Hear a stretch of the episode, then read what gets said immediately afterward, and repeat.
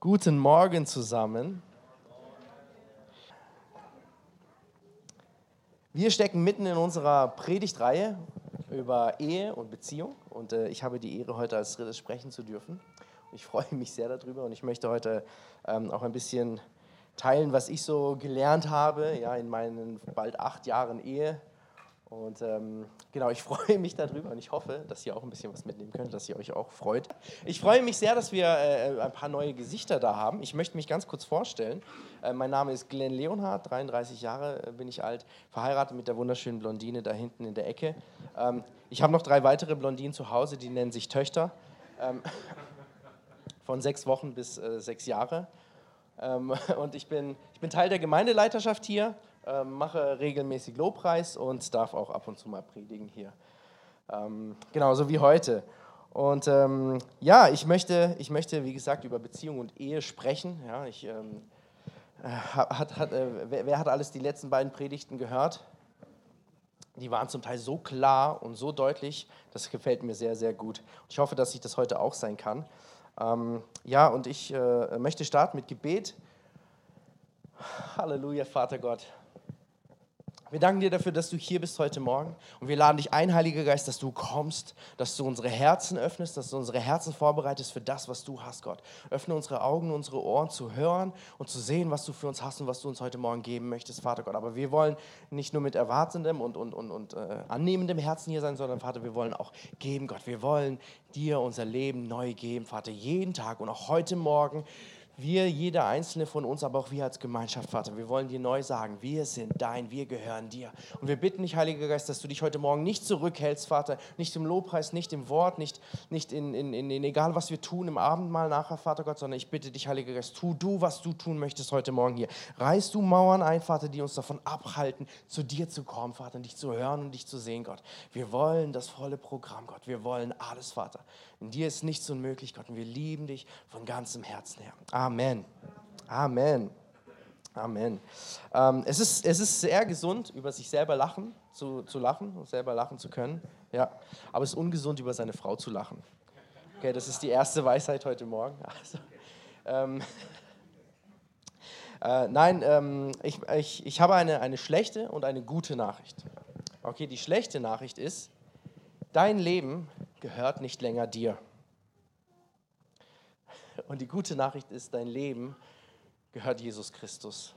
Dein Leben gehört Jesus Christus. Und wenn du heute Morgen nur eine Sache mitnimmst, dann, dass dein Leben Jesus Christus gehört. Und das ist das Allerbeste, was dir passieren kann. Ja, und vergiss es nicht, versuch es nicht festzuhalten, versuch es nicht wieder zurückzunehmen von Jesus Christus, weil in seinen Händen ist es am allerbesten aufgehoben. Dein Leben gehört Jesus Christus. Und du bist Teil seines Leibes.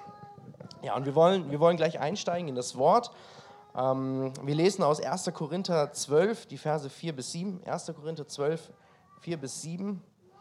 Ähm, ihr kennt alle diese Stellen, aber ich möchte heute äh, darüber sprechen und einen, einen bestimmten Fokus darauf legen. Also ich lese 1. Korinther 12, Vers 4 bis 7. Ähm, ein Geist, viele Gaben. Es gibt viele verschiedene Gaben, aber es ist ein und derselbe Geist, der sie uns zuteilt. Es gibt viele verschiedene Dienste, aber es ist ein und derselbe Herr, der uns damit beauftragt. Es gibt viele verschiedene Kräfte, aber es ist ein und derselbe Gott, durch den sie alle in uns allen wirksam werden. Bei jedem zeigt sich das Wirken des Geistes auf eine andere Weise. Aber immer geht es um den Nutzen der ganzen Gemeinde. Okay, heute soll es nicht um Gaben oder Berufung gehen, so wie man denken könnte bei dem Vers, sondern ich möchte heute über Beziehung sprechen. Und ähm, ich, möchte, ich möchte, dass uns klar wird, wie wichtig Beziehung äh, in, in Gottes Königreich ist und was für einen Stellenwert Beziehung für Gott hat. Ja, also ähm, Einheit, Einheit, Einheit ist gut und wichtig. Einheit in Vielfalt ist sehr gut und ist sehr, sehr wichtig. Ja? Jeder von uns ist individuell gemacht worden von Gott. Jeder von uns hat, hat Gaben, hat Berufung bekommen von Gott. Ähm, aber als Einheit in Vielfalt, eben jeder durch seine individuelle Berufung, jeder durch seine individuellen Gaben, die von Gott gegeben sind. So funktioniert das Leib, der, der Leib Gottes. Ja? Einheit ohne Vielfalt wiederum, das wäre Einheitlichkeit. Ja? Das würde also bedeuten, dass, dass wir alle einander ähneln oder alle einander gleich sind, dass, dass wir alle versuchen, so zu sein, wie der andere ist. Ähm, und das, das ist ungesund und das funktioniert so nicht. Ja, das, das bringt uns nicht weiter. Das heißt, Einheit in Vielfalt. Einheit in Vielfalt, also jeder Einzelne, so wie er ist, in Beziehung miteinander, in der Gemeinschaft. Das ist es, so wie, wie, wie der Leib Gottes funktioniert. Und so hat sich Gott das äh, äh vorgestellt. Und das, das äh, äh, wird auch ganz klar in der Bibel so beschrieben. Und das werden wir nachher auch noch lesen. Ähm, ein Ziel eines jeden Christen sollte es sein, ja, in der Beziehung ähm, mit Gott tiefer zu gehen, als, als Christ reifer zu werden ähm, und geistig und charakterlich zu wachsen. Und das tun wir, indem wir eben Zeit mit Gott verbringen, indem wir beten, indem wir Bibel lesen, indem wir einfach Zeiten, Ruhezeiten haben, indem wir ähm, ja, ihn, ihn besser kennenlernen, indem wir seine Stimme hören, hören, was er sagt, indem wir gehorsam sind, also auch das tun, was er sagt durch sein Wort, indem wir tun, was er sagt durch, durch, durch sein Sprechen zu uns, durch Bilder, die er uns gibt oder Visionen, die er uns gibt. Ja, so, so, so lernen wir Gott besser kennen und so wachsen wir charakterlich und geistig. Und das, das, das muss eines der Ziele sein, die wir als Christen haben. Ähm, und ähm, ich, ich weiß, Gebet kostet manchmal viel. Ja, vielleicht, vielleicht kennt ihr das auch. Gebet kostet manchmal viel. Aber, aber wisst ihr, was noch viel mehr kostet als zu beten? Nicht zu beten. Ja? Nicht zu beten ist sehr viel teurer als zu beten. Ja, Mangel oder Mangeldenken zum Beispiel kann ein Preis für Nicht-Beten sein. Ja, wenn du mit deinem Partner nicht sprichst, wenn du nicht kommunizierst mit deinem Partner, ja, dann kann es sein, dass er dich nicht so gut kennt. Dass er nicht weiß, was du magst, was dir gefällt, was, wer, wer du bist, wie du bist. Und das bringt, das bringt äh, äh Entfernung anstatt Nähe. Äh, Angriffe des Teufels oder, oder Anfechtungen zum Beispiel können auch ein Preis von Nichtbeten sein, ein Preis von Nicht-Bibellesen, ein Preis von Nicht-Zeit mit Gott verbringen. Und es kann sein, ja, dass du aus Anfechtungen vielleicht siegreich hervorgehst, aber vielleicht hast du da gerade einen Kampf gekämpft, den du gar nicht erst hättest kämpfen müssen, dem du vielleicht vorher hättest entgehen können. Ja, also ich, ich möchte da kein Gesetz draus machen, also ich möchte nicht sagen, ja, wenn du regelmäßig betest, dann ist alles super, alles toll und, und du hast keine Angriffe und keine Kämpfe und sonst was. Ähm, aber ich glaube daran, ich bin ganz fest davon überzeugt, dass es eine Auswirkung hat, wenn du eben betest, wenn du Zeit mit Gott verbringst. Aber dass es genauso auch eine Auswirkung haben kann, wenn du nicht betest, wenn du nicht Zeit mit Gott ähm, verbringst. Also wir, wir wachsen geistig und charakterlich, indem wir Zeit mit Gott verbringen und eine Beziehung mit ihm führen.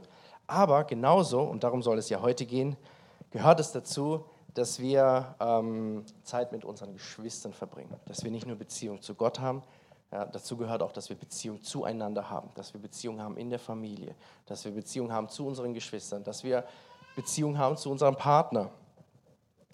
Und ähm, ja, ich glaube, dass Gott dich so kreiert hat, so geschaffen hat, so designt hat, dass du in Beziehung funktionierst glaube, Gott hat den Menschen als Beziehungsmenschen geschaffen. Gott hat dich ähm, geschaffen, tiefe Beziehungen zu haben. Und Gott hat dich geschaffen, ja, das so, dass du Beziehungen brauchst, um zu wachsen. Ja, ich, ich glaube fest daran. Die Gaben, die Gott dir gegeben hat, die, die Berufung, die Gott dir gegeben hat, ja, die, die kann nur dann wirklich zur vollen, zum vollen Vorschein treten, wenn du auch im Kontext einer Gemeinde bist, wenn du in Beziehung in einer Gemeinde bist, in einer Gemeinschaft. Ja? Es muss nicht Kaleo sein, es muss nicht äh, die FCG oder sonst, egal welche Gemeinde, egal welche Gemeinschaft, aber du brauchst Gemeinschaft zu deinen Geschwistern, damit das alles zum Vorschein treten kann, in, in, in seiner Fülle, so wie Gott sich das gedacht hat. Davon bin ich überzeugt.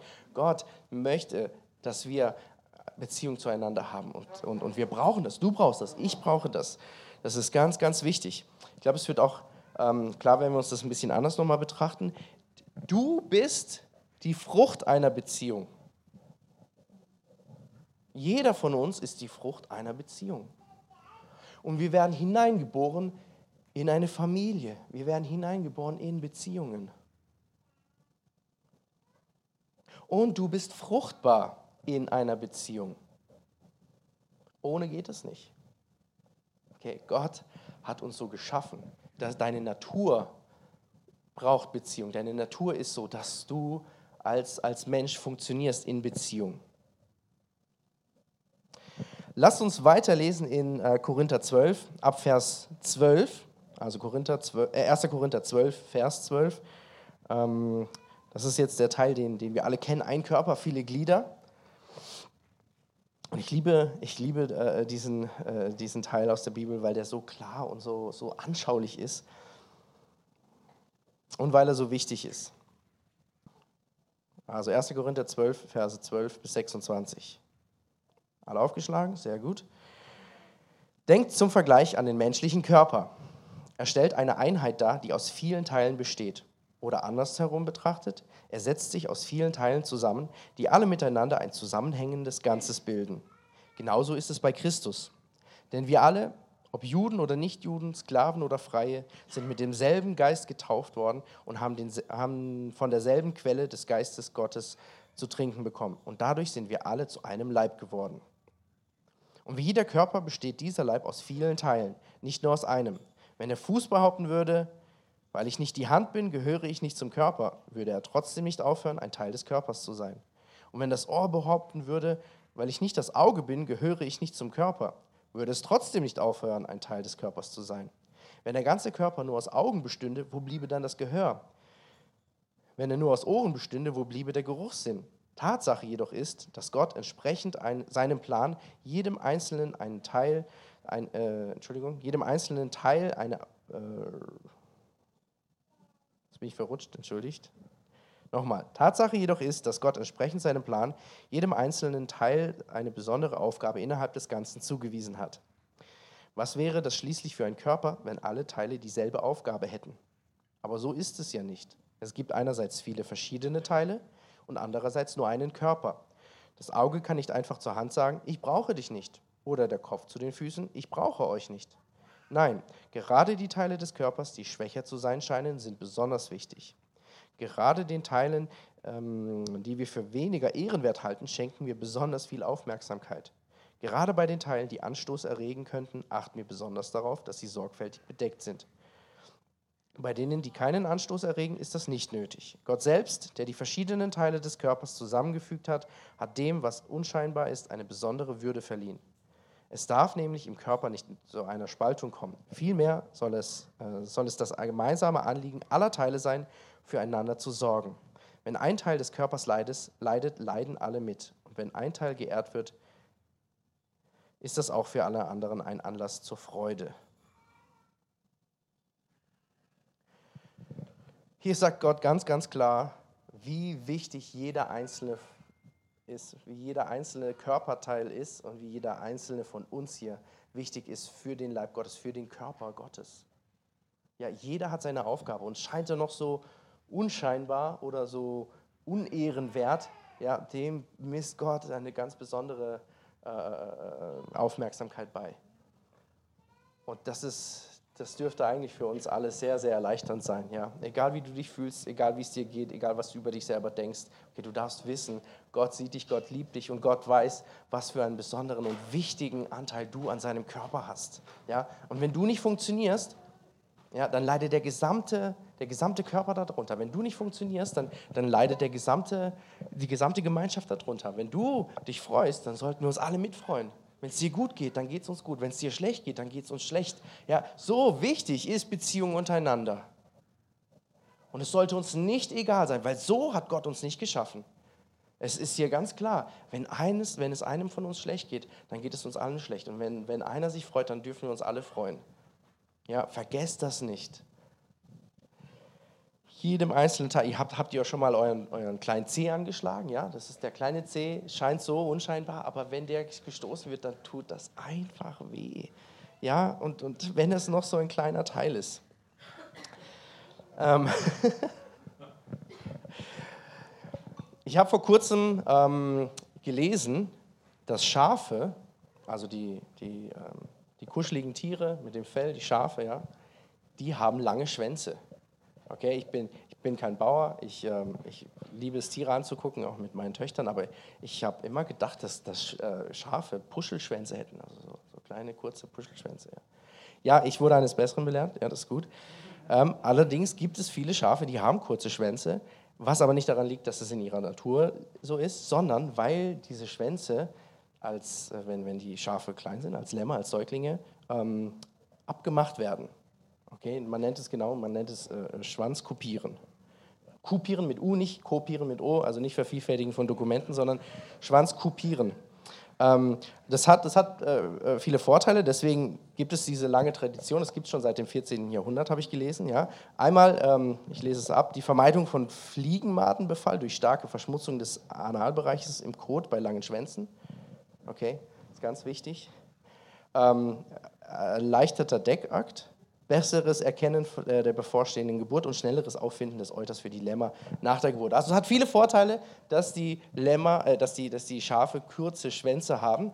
Und ähm, das läuft so ab, es funktioniert so. Noch vor dem achten Lebenstag des Schafes wird dem Schaf ein, ähm, ein ganz enger Gummiring an der gewünschten Stelle am Schwanz angebracht. Und der sorgt dafür, dass das Blut abgeklemmt wird. Und ähm, und dadurch wird eben der hintere Teil des Schwanzes nicht mehr durchblutet, fängt dann an abzusterben und dann irgendwann, wenn er dann getrocknet ist, fällt er dann von alleine ab. Okay, das klingt echt grausam. Ja, das klingt echt grausam. Die armen Lämmer, ja, die sind doch so süß. Ähm, aber, aber es hat, hat ja seine Vorteile. Und ähm, ja, als ich das, als ich das äh, gehört habe, habe ich an, an die Bibelstelle, die wir gerade gelesen haben, gedacht. Und ähm, ja, da, da ist es so, wenn, wenn, wenn der Teil des Schwanzes also abgeklemmt wird, also getrennt wird vom Rest des Körpers, dann fängt er an abzusterben. Dann gibt es da keine Durchblutung mehr, dann fängt er abzus äh, an abzusterben. Der sieht dann ganz furchtbar aus, fängt an zu stinken und irgendwann ist er trocken und dann fällt er ab. Ja. Und ähm, es ist tatsächlich so, wenn du den Ring den Gummiring irgendwann vorzeitig abnimmst, bevor der Schwanz abgestorben ist, ja, dann haben sich in der Zeit vielleicht schon Giftstoffe in dem hinteren Teil des Schwanzes gebildet, die dann in den Blutkreislauf des gesamten Lammes dann gelangt und dann kann das ganze Lamm äh, unter anderem sterben. Ja, also das klingt ganz furchtbar, aber ich glaube, so ist es auch im, im, im Leib Christi. Ja? Wenn wir getrennt sind von der Gemeinschaft, wenn wir, wenn wir keine Beziehungen führen, wenn wir getrennt sind von Gott oder eben von der Gemeinschaft, dann fangen wir irgendwann an zu stinken und abzusterben. Wir brauchen die Gemeinschaft, wir brauchen die Beziehung, sonst fangen wir an zu stinken. Und wenn wir, wenn wir so in dieser Zeit des Absterbens sind, dann, dann entwickelt sich in uns vielleicht auch Frust oder Bitterkeit, ja, der dann auch gefährlich sein kann für andere. Ja, auch, auch ein sehr anschauliches Bild ähm, und habe echt was gelernt dadurch, das habe ich nicht gewusst. Also jetzt weiß ich, okay, jetzt wisst ihr auch, Schafe haben von Natur aus eigentlich lange Schwänze. Okay. Ähm, so, das war, jetzt, das war jetzt die Einleitung zu, dem, äh, zu den Punkten, die ich eigentlich heute äh, sagen möchte. Ähm, ich habe ein paar Punkte zusammengestellt, ähm, die ich für essentiell befinde, für eine Beziehung, zum, zum, zum Führen einer Beziehung. Ich bin jetzt 33 Jahre alt, bald acht Jahre verheiratet. Ein bisschen Erfahrung konnte ich sammeln ähm, und habe auch einiges schon erleben dürfen. Und ähm, ja, ist natürlich viel weniger als manche andere, auch als die beiden vorherigen Prediger. Ähm, aber ein paar Sachen, wie gesagt, durfte ich erleben und äh, möchte ich heute Morgen teilen. Die Punkte, die sind auch ein bisschen durcheinander. Da gibt es keine Wertung. Es ist nicht der eine Punkt, der jetzt am Anfang kommt, ist weniger wichtig als der andere. Ich glaube, alle Punkte ähm, sind wichtig und können dazu beitragen, ja, dass wir dass wir dazu in der Lage sind, auch Beziehungen zu führen und, und, und können Beziehungen qualitativ ähm, verbessern und die vielleicht auch nochmal zeigen, wie wichtig Beziehungen sind. Ähm, da, darf ich fragen, wer, wer ist länger als zehn Jahre verheiratet hier? Okay, sehr viele. Schön. Wer ist länger als 20 Jahre verheiratet? Wow. Wer ist länger als 30 Jahre verheiratet? Das sind immer noch so viele. Sehr schön. Und wer ist länger als 40 Jahre verheiratet? Herzlichen Glückwunsch. Nein, das meine ich ernst. Ey, das meine ich ernst. Das sind Riesenvorbilder. Riesenvorbilder, echt. Ja, von, von euch möchte ich lernen. Von euch möchte ich lernen. Ähm, ja, ich möchte jetzt zuallererst ähm, vor allen Dingen zu denen sprechen, die vielleicht noch nicht verheiratet sind. Ja, da fühlen sich schon einige angesprochen, ja. Ich hatte auch schon einige im Kopf dafür. Also, das gilt natürlich auch für die anderen. Aber die wichtigste Entscheidung, die du in deinem Leben zu treffen hast, ist die Entscheidung für Gott. Okay, da sind wir uns alle einig. Ja? Das ist die wichtigste Entscheidung in deinem Leben. Für Gott oder gegen Gott. Okay, es gibt keinen dazwischen. Wenn du nicht für Gott bist, dann bist du gegen Gott. Also entscheide dich für Gott in deinem Leben. Okay, das beeinflusst dein gesamtes Leben. Das hat eine Tragweite, die du dir vorher gar nicht hättest vorstellen können. Ja? Die beeinflusst dein gesamtes Leben bis zum Ende deines Lebens und darüber hinaus. Und darüber hinaus. Ja? Also ganz, ganz wichtig, entscheide dich für Gott. Und es bedeutet nicht einfach nur Sonntagmorgens von 10 bis 12, sondern es bedeutet für dein Leben. Okay? wie ich eingangs gesagt habe, dein Leben gehört nicht länger dir, sondern dein, äh, dein, Leben gehört Gott, dein Leben gehört Jesus Christus. Und das ist das Beste, was du tun kannst. Das ist die wichtigste Entscheidung. Die zweitwichtigste Entscheidung in deinem Leben, die du treffen kannst, ist meiner Meinung nach die Wahl deines Partners. Okay, also Unverheiratete, horcht. Die zweitwichtigste Wahl, äh, Entscheidung ist die Wahl deines Partners. Ähm, und ich möchte, dass du dir die Frage stellst. Okay, egal ob du vielleicht gerade am Daten bist, ob du einen Freund oder eine Freundin hast oder nicht, oder ob du auf der Suche bist, okay, stell dir die Frage, bringt dich dein Partner dazu, Gott mehr zu dienen oder Gott mehr zu suchen oder tut er es nicht? Oder tut er vielleicht sogar das Gegenteil? Okay, wenn du diese Frage beantworten kannst mit ja, er bringt mich dazu, mehr zu dienen oder mehr zu suchen, gut, dann geh weiter, okay? Dann go for it. Ansonsten überlegst dir nochmal gut, okay? Weil die, die, die, die erste Entscheidung, die du getroffen hast, also die Entscheidung für Gott, ja, die sollte Grundlage sein für deine zweite Entscheidung. Ja? Ja, die, die erste Entscheidung, die du getroffen hast, muss eigentlich die Grundlage sein für alle Entscheidungen, die du hinterher treffen wirst in deinem ganzen Leben. Okay? Es gibt nicht nur Gott in einem Bereich meines Lebens oder Gott vielleicht in zwei oder drei Bereichen meines Lebens. Nein, Gott gehört dein ganzes Leben mit allem, was du bist, mit allem, was du tust, mit allem, was du hast, mit allem, was du fühlst, mit allem, was du dir wünschst, mit allem, was du denkst. Alles. Okay, alles. Alles. Da gibt es keinen Kompromiss. Okay, die Kompromisse, die du da vielleicht zu schließen scheinst, ja, die sind, die, die kannst du alle in die Tonne kloppen. Okay? Ich will, dass wir kompromisslos sind, so wie Gott kompromisslos ist. Also entscheide dich für Gott und dann nehme das als Grundlage für deine Entscheidung ähm, für deinen Partner. Bringt dich dein Partner also dazu, Gott mehr zu dienen oder Gott mehr zu suchen oder eben weniger? Ja, also es, es, es muss nicht falsch sein und es, es kann sicherlich auch mal funktionieren. Ja? Aber, aber glaube mir, wenn ich dir sage, es ist schwierig, ja, in einer Beziehung zu sein, wenn dein Partner nicht gläubig ist. Als Beispiel. Ja, und wenn es nur am Sonntagmorgen ist, ja, äh, ich will jetzt nicht in Gottesdienst, ich möchte lieber ausschlafen. Hey, wir haben es gehört, die letzten zwei Predigten, okay? Wenn du verheiratet bist, bist du ein Fleisch. Dann bist du eins, dann bist du eine Einheit. Dann geht das nicht mehr, dass, dass ihr zwei Leben parallel nebeneinander führt. Ja, der eine lebt das gläubige Leben und der andere lebt ein ungläubiges Leben. Das, das, das, da gibt es immer Spannungen, da gibt es immer Konflikte. Und ähm, und da, da, möchte ich auch euch ermutigen, okay, dass ihr euch nicht selber in die Tasche, in die Tasche lügt. Ja? Es, wir haben es, ich habe es selber oft gesehen, ja, ähm, es, es, es hat auch schon funktioniert, ja, aber Schwierigkeiten gibt es da immer, wenn eben äh, jemand, der nicht gläubig ist und jemand, der gläubig ist, zusammenkommen, ähm, dann wird es immer Kämpfe geben. Dann wird es immer Kämpfe geben. Und ähm, ja, wie, wie, wie kannst du ein gemeinsames Gebetsleben entwickeln? Wie kannst du ein gemeinsames ähm, Bibellesen entwickeln, ein gemeinsames, äh, eine Gemeinschaft zu haben in, einem, in, in einer Gemeinde zum Beispiel, ähm, wenn dein Partner das alles für überflüssig hält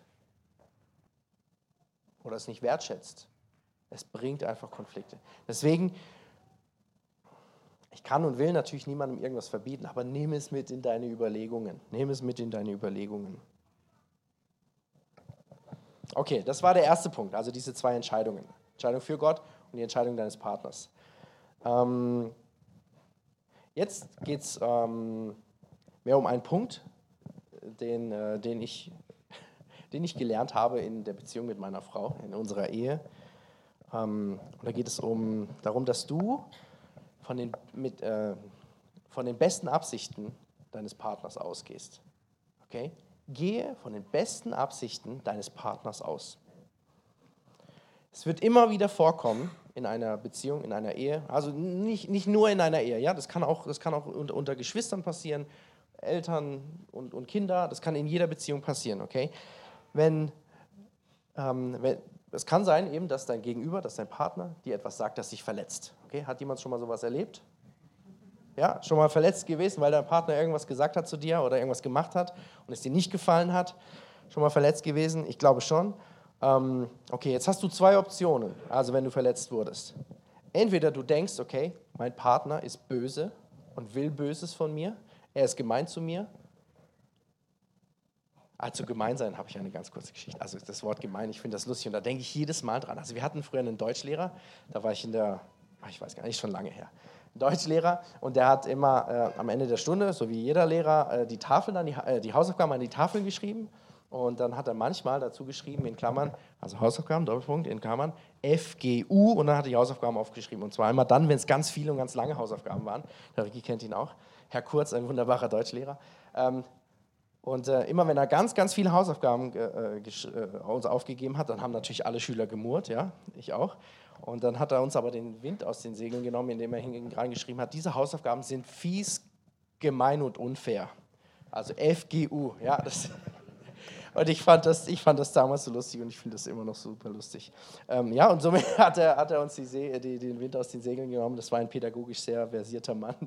Ähm, der hat noch so ein paar coole Sachen gemacht. Aber jedenfalls, ähm, genau, entweder, entweder gehen wir davon aus, okay, unser, unser Partner will was Böses von uns und ähm, dann führt es dazu, dass man anfängt zu streiten, sich Vorwürfe zu machen und das bringt, das, das, das ist nicht schön.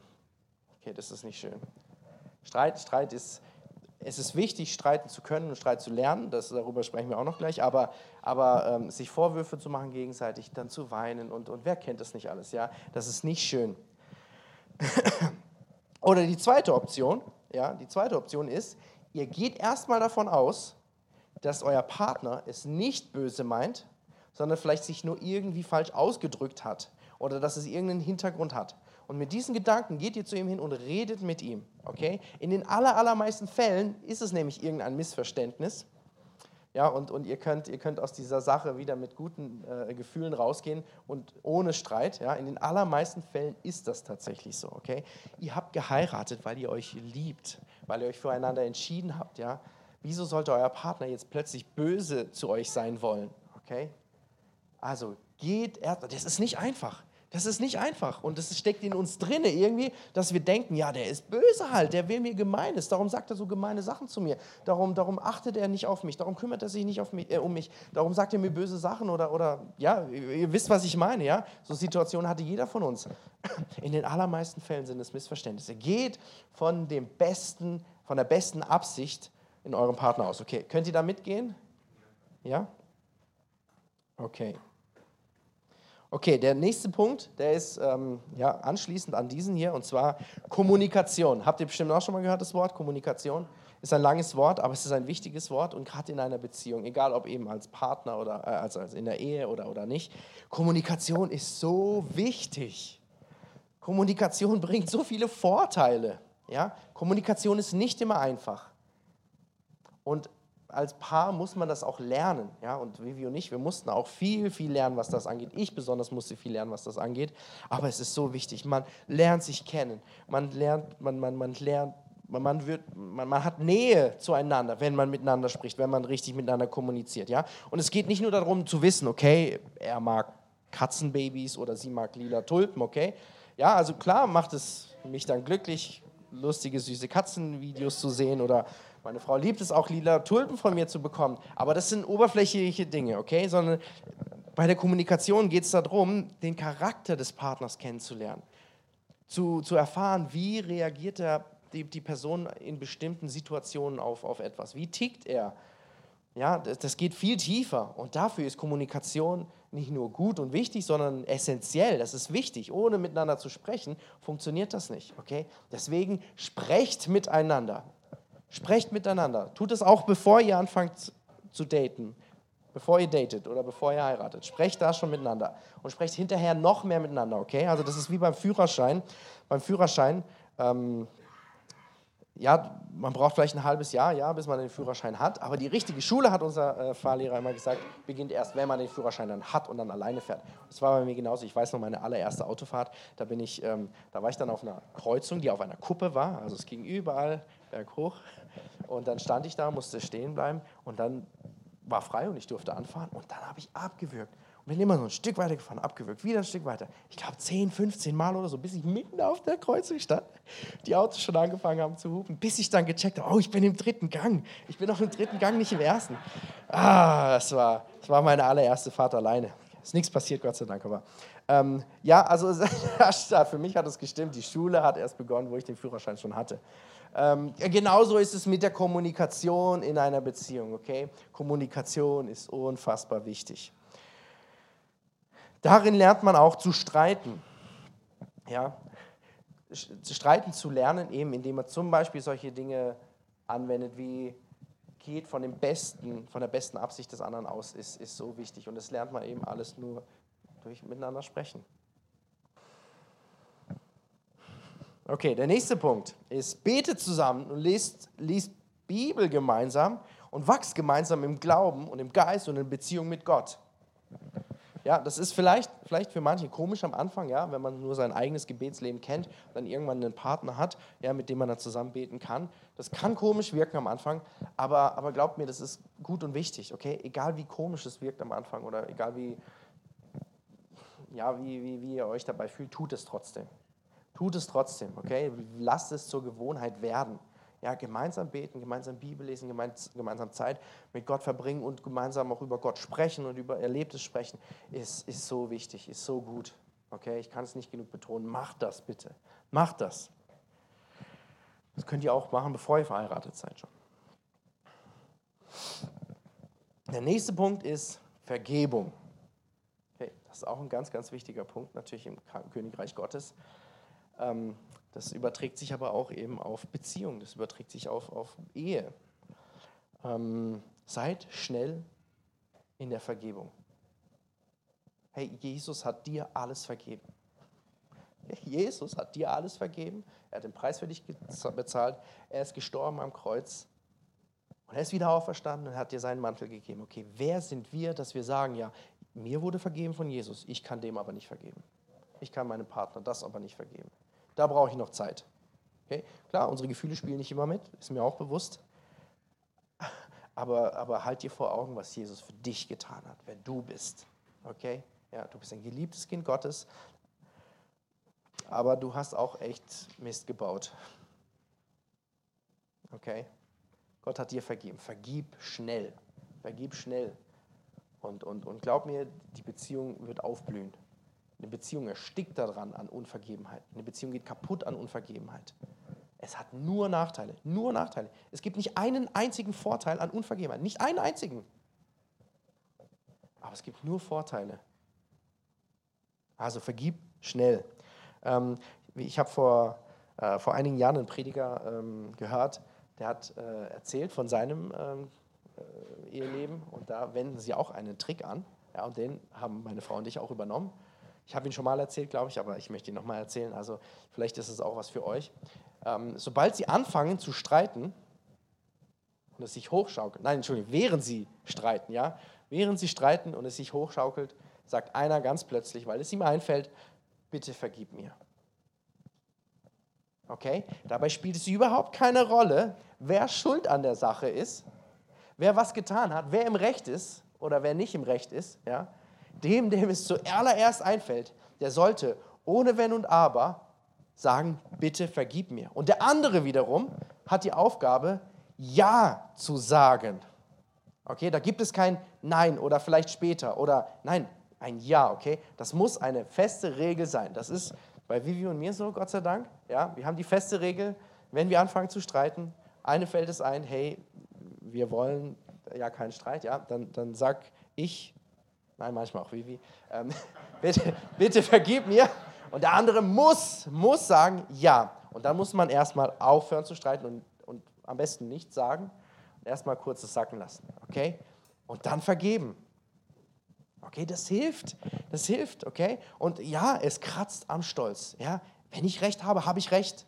Okay? Und dann will ich auch mein Recht. Ich bin ein Mann, ich habe Recht. Mann, manchmal. Aber es ist vollkommen egal, es spielt keine Rolle, okay? Egal, ob du recht hast oder nicht. Egal, ob, ob, ob sie was angestellt hat oder er was angestellt hat, ist egal, okay? das ist ein, ein Trick, der uns, uns sehr, sehr geholfen hat. Okay, also ich möchte ihn euch mitgeben. Und äh, wenn ich Geschichten höre in ein paar Wochen oder Monaten, dass das jemandem geholfen hat, dann freue ich mich sehr darüber. Okay. Könnt ihr das nachvollziehen? Ja? Könnt ihr euch vorstellen, dass das bei euch auch funktionieren könnte? Probiert es aus, okay? Am Anfang, es, ah ja, am Anfang ist es natürlich so, ja. Da, ist, äh, da, da, da, passiert es erst im sehr fortgeschrittenen ähm, äh, äh, Streit, ja. Später schon in einem viel früheren Stadion, ja, weil man dann einfach das, das mehr mehr übernommen hat und es mehr in Fleisch und Blut übergegangen ist und einem dann früher einfällt, hey, wir wollen ja nicht streiten, bitte vergib mir. Okay? Ähm okay, jetzt kommen wir zum nächsten Punkt und das ist, das ist einer meiner Lieblingspunkte und zwar Umarmungen. Umarmungen, okay? Es ist durch eine Studie bewiesen worden, wenn man das so sagen kann, Umarmungen senken den Stresspegel. Umarmungen senken den Blutdruck, Umarmungen wirken sich positiv auf, auf die Gesundheit aus, also auch regelmäßiges Umarmen wirkt sich langfristig positiv auf die psychische Gesundheit äh, oder das psychische Wohlbefinden aus. Ja, und ähm, auch langes Umarmen, also wenn, wenn man sich, so heißt es in der Studie, wenn man sich äh, mindestens 30 Sekunden lang umarmt, ähm, dann senkt es wirklich messbar den Stresspegel. Okay? 30 Sekunden klingt erstmal nicht so lang, aber umarme jemanden mal 30 Sekunden. 30 Sekunden können in den Situationen sich lang anfühlen. Mein Vorteil ist, mein persönlicher für mich ist, ich liebe Umarmung, ja. Ähm, also ihr dürft mich gerne jederzeit umarmen, aber nicht so lange wie meine Frau. ähm, und ich persönlich nutze es auch gerne aus, dass ich sehr viel kräftiger bin als meine Frau. Weil dann, umar dann umarme ich sie und sie kann sich einfach nicht wehren. ja. Das heißt, das würde zum Beispiel gut passen zu, zu, zu dem, zum, zum, zur Vergebung, ja, wenn, wenn wir in einem Streit sind und ich sage, vergib mir oder sie sagt, vergib mir ähm, und wir sagen ja, dann umarmen wir uns erstmal und sagen erstmal nichts. Und glaub mir, du kommst runter, du kommst runter. Ja. Der Stolz geht runter, der Blutdruck geht runter, die Gefühle gehen runter, also im Positiven. Das, das hilft, okay? Umarmungen sind gut und wichtig und ich liebe Umarmungen.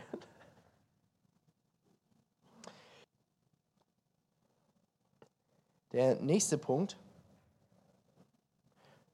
und da möchte ich auch schon die Band nach vorne bitten. Der nächste Punkt ist, ähm, schätzt den anderen höher als dich selbst. Schätze den anderen höher als dich selbst. Ich weiß, wir tun uns, ähm, wir tun so oft schwer damit, uns selber oder auf uns selber zu achten. Und ähm, wir sind auch oft blind für unsere eigenen Fehler oder unsere eigenen Schwächen. Ähm, aber wenn, wenn ein Partner oder dein Kumpel, dein Freund, dein Bruder, wenn deine Schwester auf dich achtet und auf dich schaut, ja, dann schaut jemand mehr auf dich, als du es selber vielleicht tust. Und wenn du auf deinen Partner achtest und dein Partner auf dich achtet, dann ist auf jeden geachtet. Und ähm, ja, es ist, achte deinen Partner höher als dich selber. Kümmere dich um ihn. Hilf ihm. Mach ihn aufmerksam auf, auf, auf vielleicht eben auf Fehler, auf Schwächen. Mach ihn aufmerksam darauf und rede mit ihm. Hilf ihm, äh, äh, äh, da besser zu werden. Weise ihn darauf hin. Wertschätze ihn. Und wenn er das Gleiche mit dir tut, dann hat es nur positive Auswirkungen. Achte deinen Partner höher als dich selber. So wie Jesus Christus auch uns höher geachtet hat als sich selber. Jesus Christus hat sein Leben gegeben. Er hat nicht festgehalten an seinem Leben. Er hat sein Leben weggegeben, weil er auf uns geachtet hat, weil er uns höher und als wertvoller geschätzt hat als sich selber.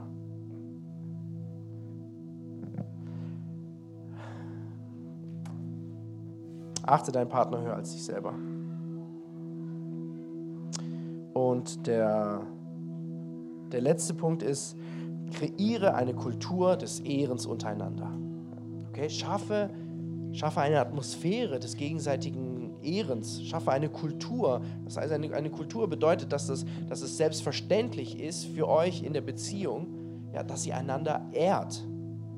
Und, und, und, und Ehren bedeutet für Gott, dass du den Menschen so ansiehst, wie er ist. Das heißt, so wie Gott ihn geschaffen hat. Achte deinen Partner Nein, sieh deinen Partner mit Gottes Augen an. Sieh, was Gott in diesen Menschen hineingelegt hat. Sieh, was Gott für Gaben, für Berufungen, für, für Talente in ihn hineingelegt hat. was er für, für, auch für Macken hinein, hineingelegt hat.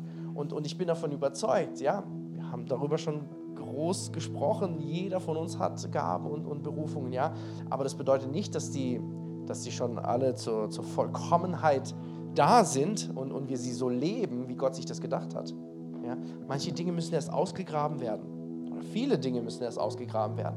Gott hat so viel in dich hineingelegt, von dem du vielleicht selber noch gar nichts weißt, von dem niemand irgendwas weiß, außer Gott. Und es muss herauskommen. Gott hat dich so geschaffen, dass es herauskommt. Gott hat die Gemeinschaft, hat Beziehungen so geschaffen, dass andere es aus dir herausholen können. Dafür ist Beziehung da.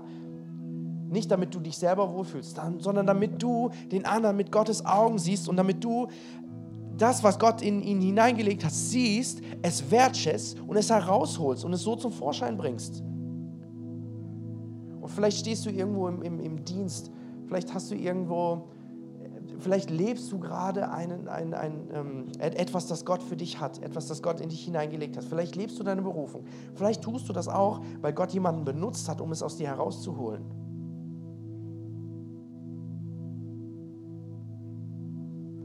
Und da möchte ich euch bitten, dass ihr nicht den passiven Part einnehmt, sondern dass ihr aktiv seid, okay? Guckt auf den anderen und sieh ihn mit Gottes Augen an. Ja, es kann sein, dass er nur in seine Berufung kommt, weil du ihn darauf angesprochen hast, weil du etwas in ihm gesehen hast, das niemand sonst in ihm gesehen hat, weil du in ihm etwas gesehen hast, was, was er selber nicht gesehen hat. Und wenn du es nicht ansprichst, dann kann es sein, dass es für immer darin verborgen, verborgen bleibt. Und das wollen wir nicht. Hey, das wollen wir nicht. Gott will, dass es rauskommt. Dafür brauchen wir Gemeinschaft, dafür brauchen wir Geschwister, dafür brauchen wir Partner, dafür brauchen wir Gemeinde, dafür brauchen wir das Königreich Gottes.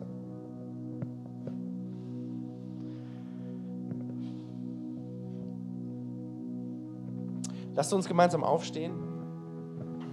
Halleluja, Jesus. Halleluja. Lass uns gemeinsam beten. Lass uns gemeinsam unsere Herzen aufmachen und, und, und, und empfangen, was Gott für uns heute Morgen hat. Hey Gott, du bist so gut, du bist so großartig, Vater. Alle Worte dieser Welt reichen nicht aus, um zu beschreiben, wie gut du bist, Vater. Gott, wir brauchen dich, wir wollen dich, Herr.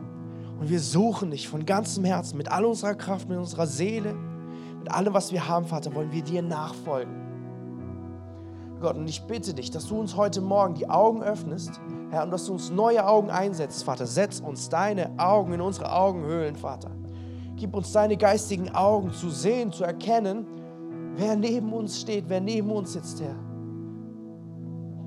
Gib uns deine Augen zu erkennen, wer in unserer Familie ist, wer mein Partner ist, Vater Gott. Mit deinen Augen wollen wir sie sehen, Herr. Mit deinen Augen wollen wir erkennen, was du in sie hineingelegt hast, Vater Gott. Lehre uns eine Kultur des Ehrens zu haben, Vater. Lehre uns dein, mit deinen Augen zu sehen, Vater, Herr. Lehre uns Beziehungen zu führen, führen zu können, so wie du es dir vorgestellt hast, Gott, Herr. Und ich bitte dich, dass du heute Morgen auch, Heiliger Geist, dass du uns dass du uns überführst, wenn wir vielleicht irgendwo in einer Beziehung etwas falsch machen, Herr. Wenn da Unvergebenheit ist, wenn da Bitterkeit ist, Herr. Wenn wir uns selber trennen von Beziehung, Gott, oder wenn wir jemanden anderen ähm, trennen von, von Beziehung, Vater. Da bitte ich dich, da überführe du uns, Heiliger Geist, Herr. Und gib uns die Leidenschaft, das zu ändern. Und gib uns die Kraft, Vater, und hilf uns und den, gib uns den Mut, das zu ändern. Und das wollen wir heute Morgen tun, Vater Gott. Halleluja, Heiliger Geist, komm. Komm in unsere Herzen, komm in unsere Herzen. Sprich du zu uns, Gott, und verändere du uns, Herr. Du weißt, was gut für uns ist, Gott. Wir brauchen dich so sehr, Herr. Halleluja, Jesus.